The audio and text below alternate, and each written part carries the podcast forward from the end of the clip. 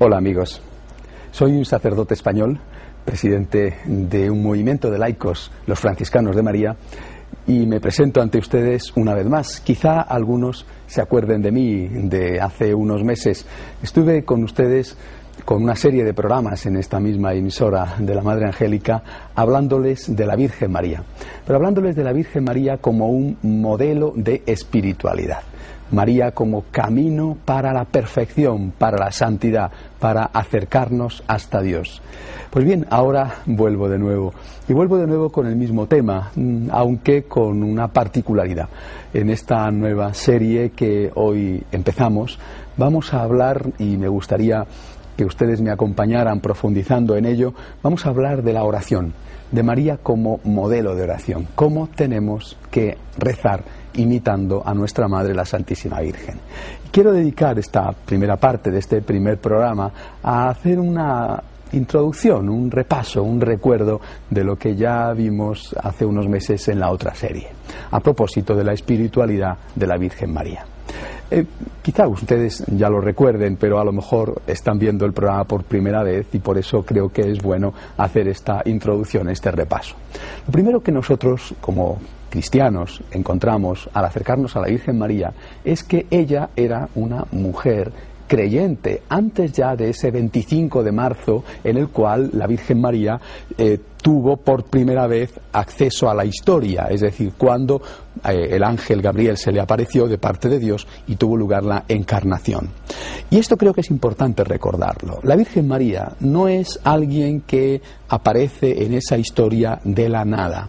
Ella es hija de un pueblo, ella es una mujer creyente en una religión que es que era la religión revelada por Dios al pueblo elegido que era el pueblo judío. Si nosotros olvidamos esto cuando nos fijamos en la Virgen, estamos corriendo un grave riesgo y creo que ese es, en parte, uno de los problemas que han tenido algunos cristianos en estos últimos años. Haber olvidado todo ese depósito revelado, ese depósito de la fe que está contenido en lo que llamamos el Antiguo Testamento.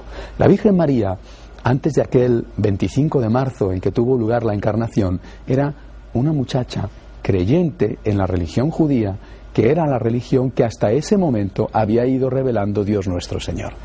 Y nosotros, cuando nos fijamos en la Virgen para imitarla, para intentar amar a Dios y amar al prójimo como ella amó a Dios y amó al prójimo, lo primero que tenemos que hacer es fijarnos en ese punto inicial de la fe de la Virgen.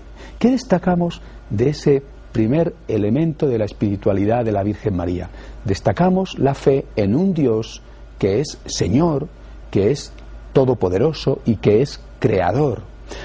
Más adelante veremos cómo la revelación de Jesucristo, cuando lleva a la plenitud, hasta el final, la consumación, todo lo que Dios quería enseñar a los hombres, veremos que ese Dios es también Padre. Ese Dios es amor, ese Dios es misericordia, ternura, que llega hasta el extremo de entregarse y entregar a su Hijo único para que muera en la cruz por nosotros. Pero ese Dios revelado en la Virgen María, revelado en Jesucristo y que la Virgen María conocía en aquel 25 de marzo, ese Dios es el Señor, es el Todopoderoso, es el Creador. Por lo tanto, nosotros lo primero que tenemos que imitar de la Virgen es una actitud de respeto ante Dios una actitud de adoración ante Dios, una actitud de considerar al Señor como lo más importante en nuestra vida. Dios tiene derechos sobre mí y yo tengo deberes para con Dios. Estos deberes para con Dios los hemos olvidado en estos últimos años. Hemos pasado a la segunda parte, decisiva, importantísima, de plenitud, que es la revelación de Dios como Padre y como misericordia, pero hemos olvidado todo lo anterior, todo aquello que también la Virgen María era. Primera parte. Dios, por lo tanto, tiene derechos sobre mí y yo tengo obligaciones para con Dios. No puedo tomar el nombre de Dios en vano y no puedo tomar en vano las obras de Dios. Segunda parte que nosotros aprendemos a imitar de la Virgen, que precisamente porque ella tenía esa fe en Dios, ella fue capaz de decirle al Señor a través del ángel Gabriel, aquí está la esclava, hágase en mí según tu palabra. La Virgen aparece en la historia con esta frase, aquí está la esclava, hágase en mí según tu palabra. Es la frase que representa una actitud, una decisión, un comportamiento por parte de alguien que sabe que Dios tiene derechos sobre ella y que esos derechos Dios no los va a ejercer para el mal de la persona, sino que lo que Dios nos pida va a ser lo mejor para nosotros.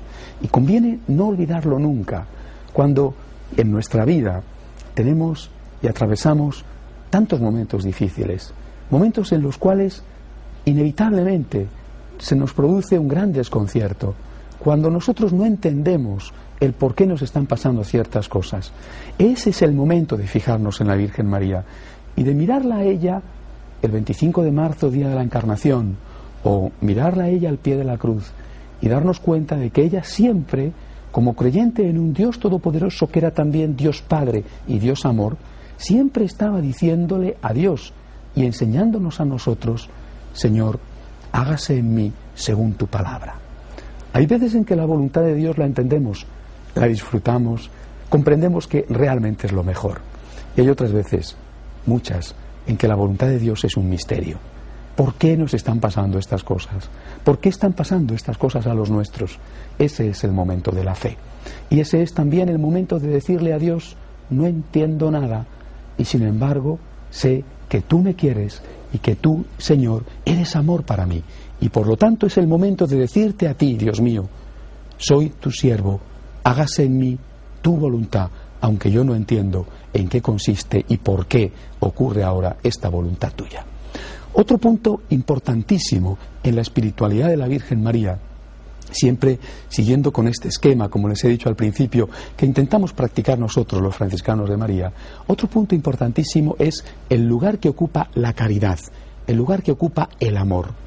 Si el objetivo de la Virgen, ya como creyente judía, iluminada después por la revelación que trae su Hijo Jesucristo, si el objetivo de la Virgen era hacer la voluntad de Dios, María es la que descubre que la primera de todas las voluntades de Dios es la caridad. Ella, con su vida y después como discípula, primero como maestra en la infancia de Jesús y después como discípula suya, está llevando a cabo aquello que el Señor nos enseñará en aquella bendita noche del jueves santo, cuando dijo, os dejo un solo mandamiento, que os améis unos a otros, y que os améis unos a otros como yo os he amado. María es un modelo perfecto de cumplimiento de ese mandamiento del Señor, la caridad. Pero quizá aquí conviene detenernos un momento para darnos cuenta exactamente, con precisión, de cuáles fueron las palabras de Jesús. El Señor no dijo el jueves santo, os dejo un consejo o bien expreso un deseo. Dijo, os doy un mandamiento, os dejo una obligación, el amor, la caridad. Para nosotros los cristianos, y cuántas veces lo hemos olvidado, el amor es una obligación, es un deber. El amor, que tendrá naturalmente multitud de manifestaciones y que habrá momentos en que sepamos con más claridad cómo tenemos que hacerlo y habrá momentos en que nos encontremos en la duda porque nos dará la impresión de que estamos sometidos a dos deberes, a dos obligaciones. Pero en todo caso, el amor para nosotros es un deber y es una obligación. Aquella muchacha que se encuentra solicitada por Dios a través del ángel entiende que aquello que ella tiene que hacer es un deber, no es una opción. Aquella mujer que más tarde acompañe a su hijo a la cruz, entenderá también que el estar allí en aquella tarde del Viernes Santo no era una cuestión optativa, era un deber, era una obligación. Por lo tanto, el Señor nos deja el deber de amar y la Virgen María es aquella que nos lo pone de forma práctica, realizado, delante de nuestros ojos. Y ese deber de amar, queridos amigos, ese deber de amar, tenemos que hacerlo de forma especial con aquellos que más lo necesitan. La Iglesia insiste en que tenemos una obligación preferencial, no exclusiva, no excluyente, pero sí una obligación preferencial de estar al lado del que sufre. Fue el propio Cristo el que dijo, venid benditos de mi Padre, porque he tenido hambre y me habéis dado de comer. Pues bien, la Virgen María, al pie de la cruz, la Virgen María que acude siempre a donde está su Hijo crucificado, es decir, a donde hay una presencia de su hijo que está sufriendo, en el pobre, en el solitario, en la muchacha abandonada y que se encuentra embarazada y no sabe qué hacer con el hijo que lleva en sus entrañas y está en riesgo de abortar, en la persona que padece las consecuencias de una ruptura familiar, en ese hombre o en esa mujer que no tienen trabajo y están pasándolo muy mal porque no saben cómo sacar adelante su familia, en ese joven quizá que ha caído en la tentación de la droga o está atrapado en las redes del alcohol, en cualquier persona que sufre, en el enfermo, en cualquiera que lleva en su cuerpo, en su espíritu, las marcas de Cristo crucificado, allí está María, al lado de Él, para socorrerle y allí es donde nosotros tenemos también que estar como hijos de María como aquellos que intentan imitar a la Virgen al lado de Cristo crucificado para darle el amor de la Madre, para darles auténticamente la esperanza. Vamos a hacer una pausa, queridos amigos, y después, una vez que he terminado esta introducción, podemos hablar ya de cuál es el objetivo de esta nueva serie de programas. El objetivo es imitar a María en algo tan importante como era su oración. En unos momentos estamos de nuevo aquí. Gracias.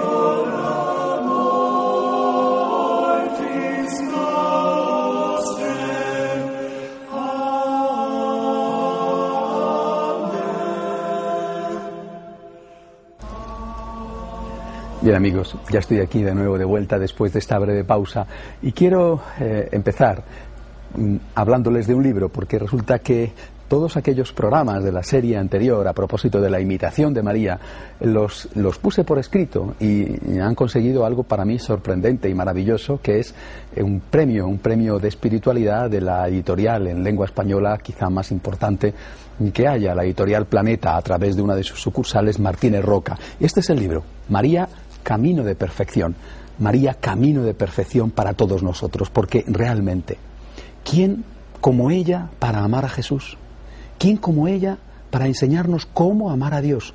Cuando los protestantes dicen que queremos mucho a la Virgen, es que no tienen ni idea. Y lo digo sinceramente, porque nosotros, ellos y nosotros, queremos amar a Jesús. Jesús es Dios, la Virgen no es Dios. Pero, ¿quién como una madre para amar a un hijo? Nadie puede amar a un hijo como a una madre. Por lo tanto, si nosotros queremos amar a Jesús, que es Dios, nadie como María para enseñarnos a amar a Jesús. Y también nadie como María para enseñarnos a rezar, para enseñarnos cómo hablar con ese Dios que ya hemos aprendido de ella, que tiene que estar en el primer lugar de nuestra vida. Pero a propósito de esto, a propósito de la oración, que como les he dicho es eh, el tema de esta nueva serie, quiero empezar hablándoles de alguna definición de oración. Seguramente que ah, ustedes ya las conocen y que pueden decirlas seguramente mejor que yo. Algunos dirán rezar es hablar con Dios, y es verdad. Y quizás si recordamos aquella famosa definición de Santa Teresa de Jesús, orar es tratar de amistad, tratar en intimidad con aquel que sabemos que nos ama. Y es verdad, orar es estar con Dios, hablar con Dios, contemplar a Dios, tratar de aquellas cosas que son íntimas, que están en nuestro corazón, con aquel que sabemos que nos ama, con Dios nuestro Señor. Pero si eso es la oración, también es cierto que en estos últimos años se ha producido en torno a la oración un conflicto. Yo diría que un conflicto estúpido, injusto, pernicioso. ¿Qué conflicto? El conflicto ha consistido en enfrentar la oración con la caridad. Ha consistido en enfrentar la oración con la actividad. Y así, algunos han dicho, lo importante es rezar. Y otros han dicho, no, no es cierto, lo importante es ayudar a la gente necesitada, estar al lado del que sufre, evangelizar incluso. Es decir, por un lado estaba la opción de los que pensaban que sin oración no había nada que hacer.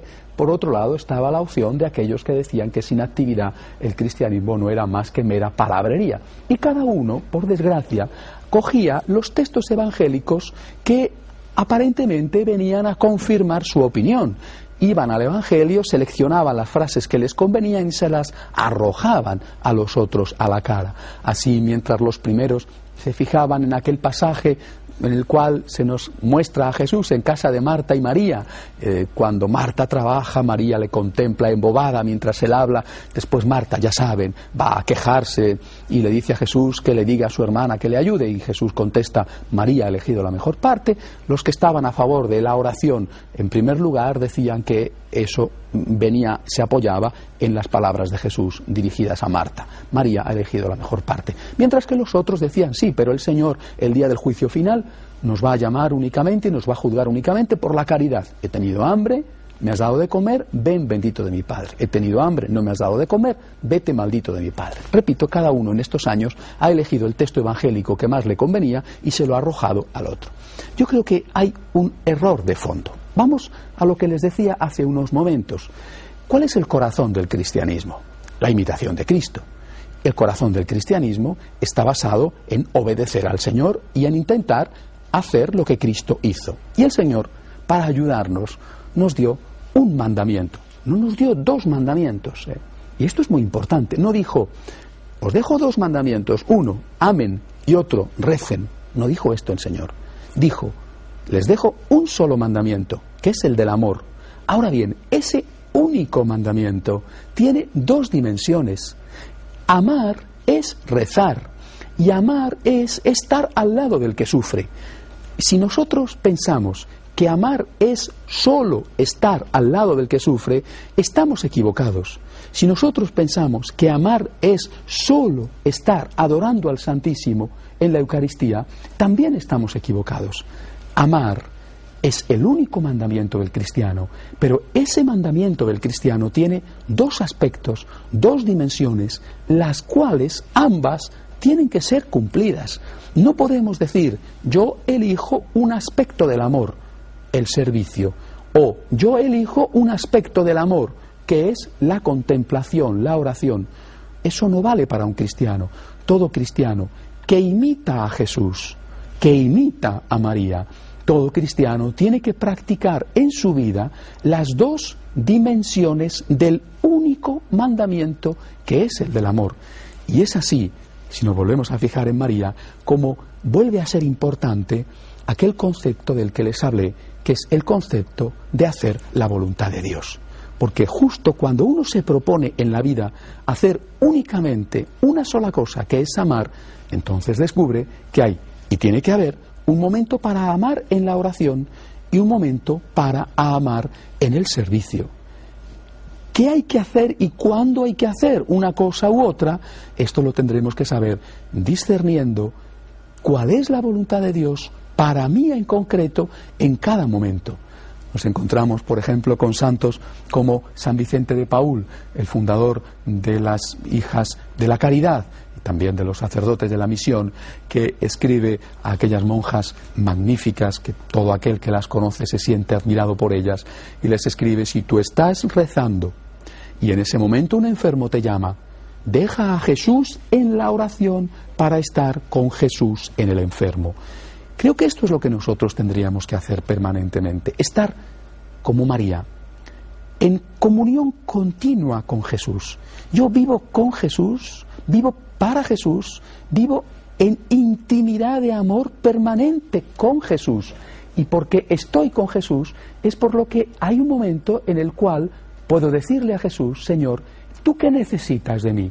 Y en ese momento el Señor te dice, como le dijo a Marta, mira, estás demasiado inquieto, demasiado nervioso, anda, haz una pausa. Eh, sí, hay mucho que hacer, pero por favor, haz una pausa, porque yo lo que necesito ahora de ti, ¿sabes qué es? Que estés tranquilo, que te vengas a hablar conmigo, que te recojas en la intimidad de tu habitación, que reces el rosario a mi madre, o que te vengas a la iglesia, a la capilla, a hacer una visita al Santísimo, que participes en la Eucaristía, que leas un rato la Biblia, que hagas un poco de meditación a propósito de algún libro de espiritualidad que te pueda enriquecer y te pueda ayudar. Cuando uno está en esa intimidad con el Señor y le pregunta en cada momento, Señor, ¿qué quieres que haga? Hay muchos momentos en los cuales el Señor en tu corazón te dice, párate y reza, necesito tu compañía, necesito que estés conmigo, necesito verte y tú necesitas verme, necesito verte para consolarte, para orientarte, para corregirte, para darte esperanza. Deja todo y vente conmigo. Pero hay otros momentos en los cuales el Señor nos dirá justo lo contrario.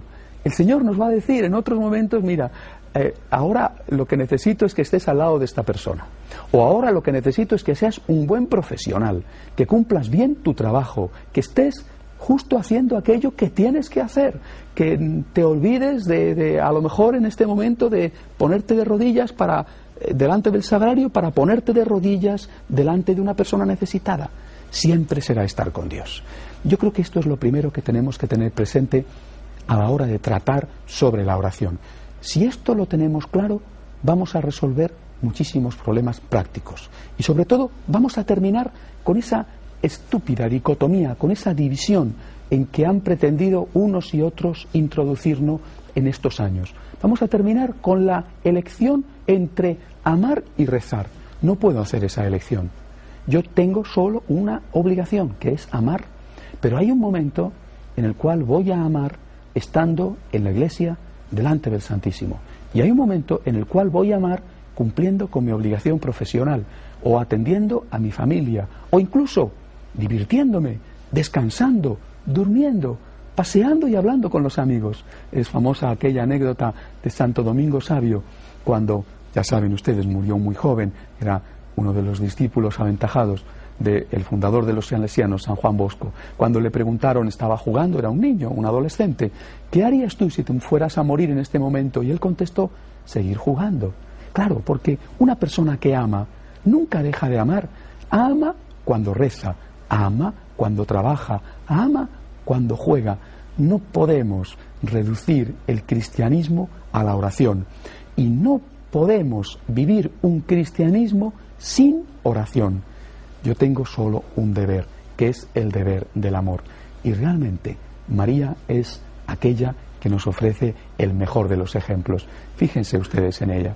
Fíjense en ella como, por ejemplo, en Belén está pendiente del bebé, le cuida, le alimenta, le da calor. Es decir, hace un servicio, pero es que no le contempla, es que no habla con Dios incluso cuando le tiene en sus brazos y después cuando le protege camino de Egipto, hace un servicio. Y más tarde cuando en la intimidad de la casa de Nazaret, ella, maestra del pequeño Jesús, le está educando, le está enseñando, le está hablando de tantas cosas humanas y divinas. Es que a la vez no estaba hablando con Dios. En la Virgen María se produce la unidad. En la Virgen María se produce el equilibrio. Nadie como ella para enseñarnos a hacer la voluntad de Dios. Y realmente nadie como ella para enseñarnos ¿Cuándo es el momento de rezar? Y tenemos que cortar con todo y tenemos que hacer una pausa y absolutamente olvidarnos de toda esa gran cantidad de ocupaciones que intentan atrapar nuestro corazón. Es la hora de la oración, pero también nadie como ella para decirnos, mira, es la hora de la actividad, es la hora de estar al lado de mi hijo y de mi hijo crucificado. María, camino de perfección ella, la Virgen orante, ella, la Virgen sirviente, ella, la Virgen que no hacía otra cosa en su vida más que amar. Adiós, hasta la semana que viene.